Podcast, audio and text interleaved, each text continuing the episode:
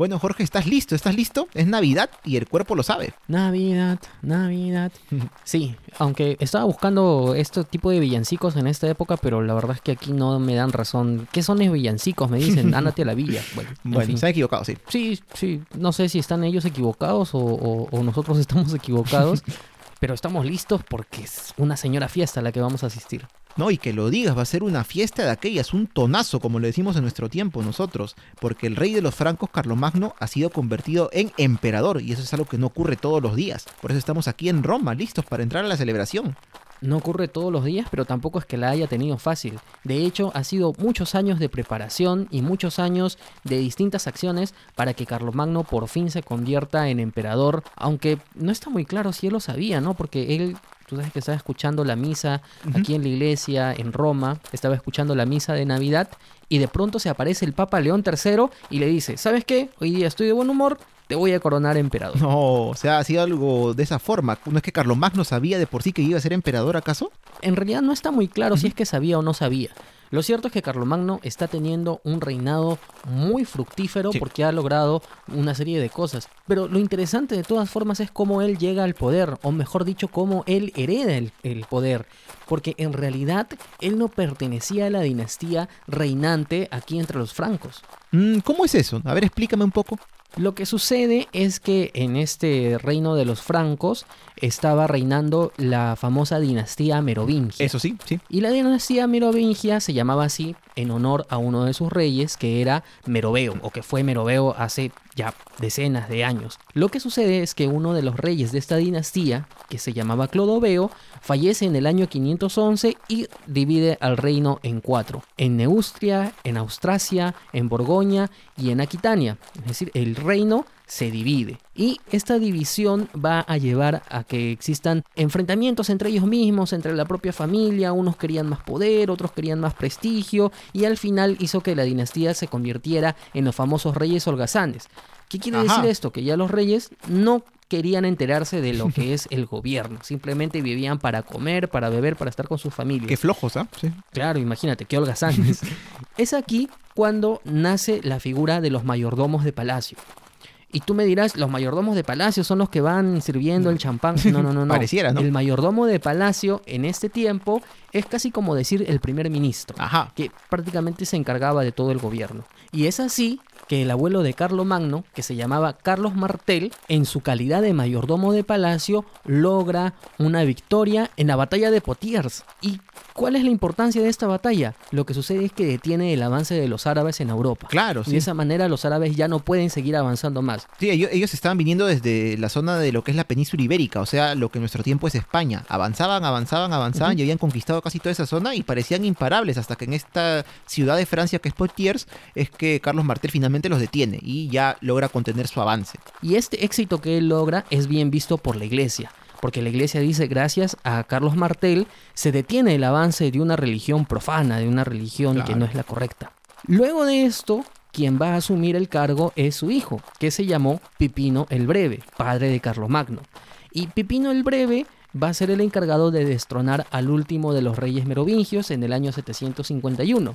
¿Por qué? Porque como los reyes ya estaban prácticamente se habían desentendido del poder, entonces Pipino le pregunta a la iglesia y le dice, pero si al final quien está ejerciendo el poder soy yo. Y la iglesia le dice, tienes razón, el que está ejerciendo el poder eres tú.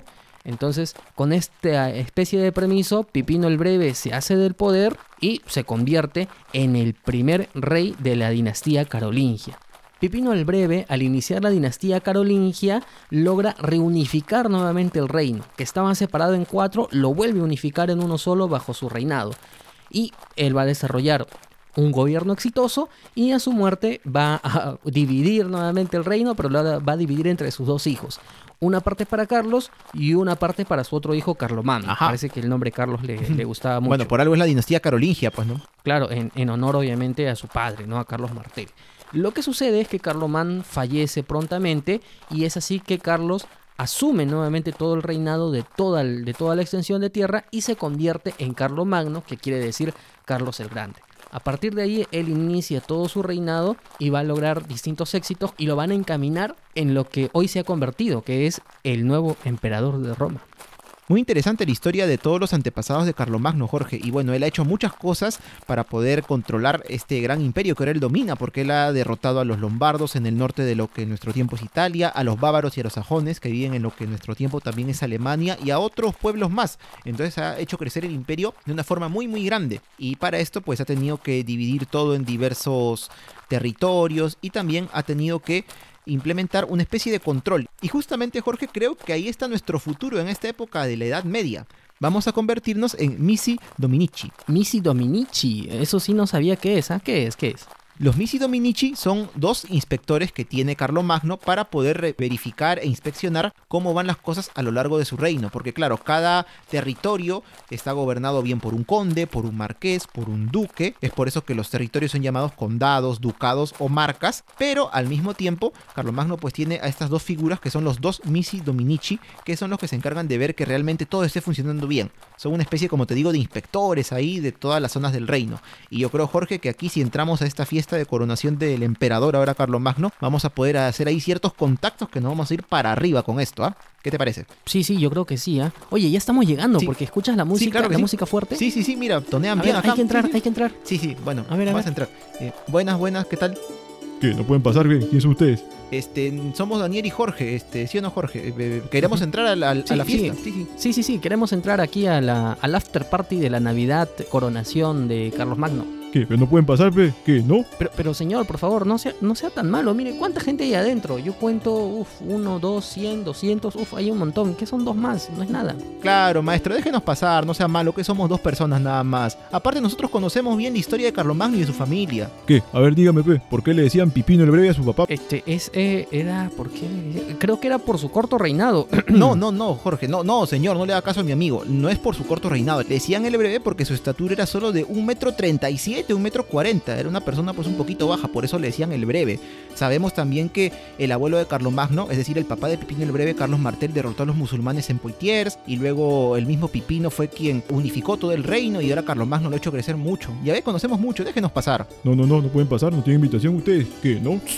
Mm. Oye, ¿y si tú lo distraes mientras yo voy entrando así disimuladamente? Sí, no puede ser. Ya, ya, bacán, bacán, ya. Hazte un lado y yo voy a, voy a hablar con él. Ya pues maestro, déjenos pasar, somos dos, ya pues venimos de lejos encima, no nos vamos a demorar mucho, por favor. Mire, mire, se ha colado, se ha colado por allá, por allá, mire. ¿Qué? Sale acá, no puede pasar, pues, no puede pasar, ¿qué? ¿Qué, qué? Oye, oye, oye.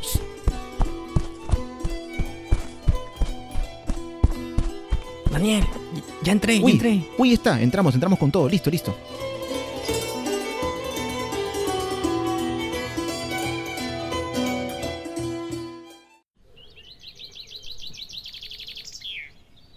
¿Te acuerdas cuando hace 43 años quisimos meternos a la fiesta de Carlomagno cuando lo hicieron emperador? Por suerte lo logramos y mira, te dije, ¿qué te dije? Somos aún Misi Dominici. Claro que recuerdo la Navidad del 800. De hecho, la recuerdo como si hubiese sido ayer. Mm. Oye, pero eso no fue ayer. Bueno, ventajas de los viajes en el tiempo. sí. Bueno, pero ¿quién iba a pensar al final cómo iba a terminar el imperio carolingio después del, del gran gobierno que realizó Carlomagno expandiéndose por toda Europa? Y sin embargo, su hijo Ludovico Pío en realidad, en realidad no estuvo a la altura.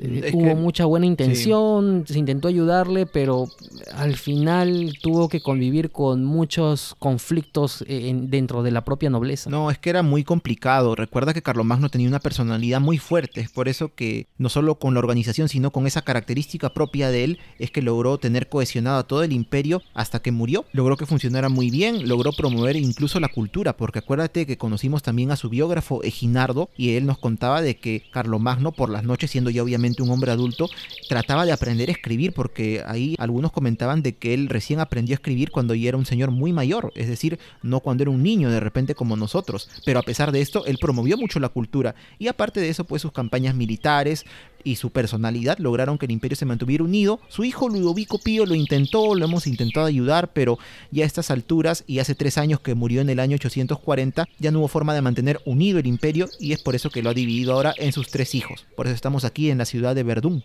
Sí, aquí se ha firmado el Tratado de Verdún, que divide en tres el imperio.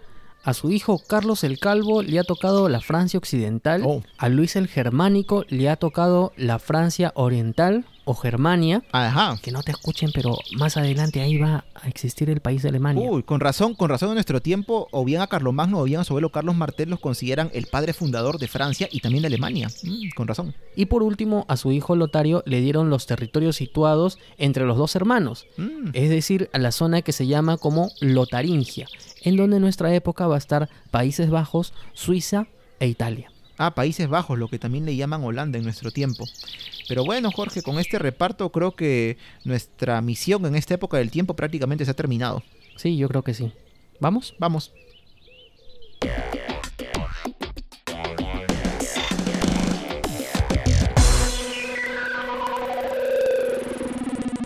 Y estas son las actividades de la semana.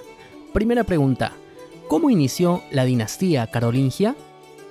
La segunda pregunta es, ¿qué función cumplían los Misi Dominici en el Imperio Carolingio?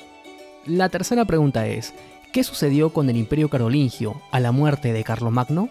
Y así hemos llegado al final de una edición más de Stalkers. Si les gustó el contenido, no duden en compartirlo. Nos escuchamos la próxima semana. ¡Chao! Chao. Si te gusta nuestro podcast y te gusta recorrer junto a nosotros por las rutas de la curiosidad, te invitamos a apoyarnos en nuestro Patreon. Patreon es una plataforma que permite colaborar directamente con productores y artistas. En nuestro caso, nos ayudará a seguir generando contenido histórico y cultural. Puedes encontrarnos en patreon.com slash por las rutas de la curiosidad.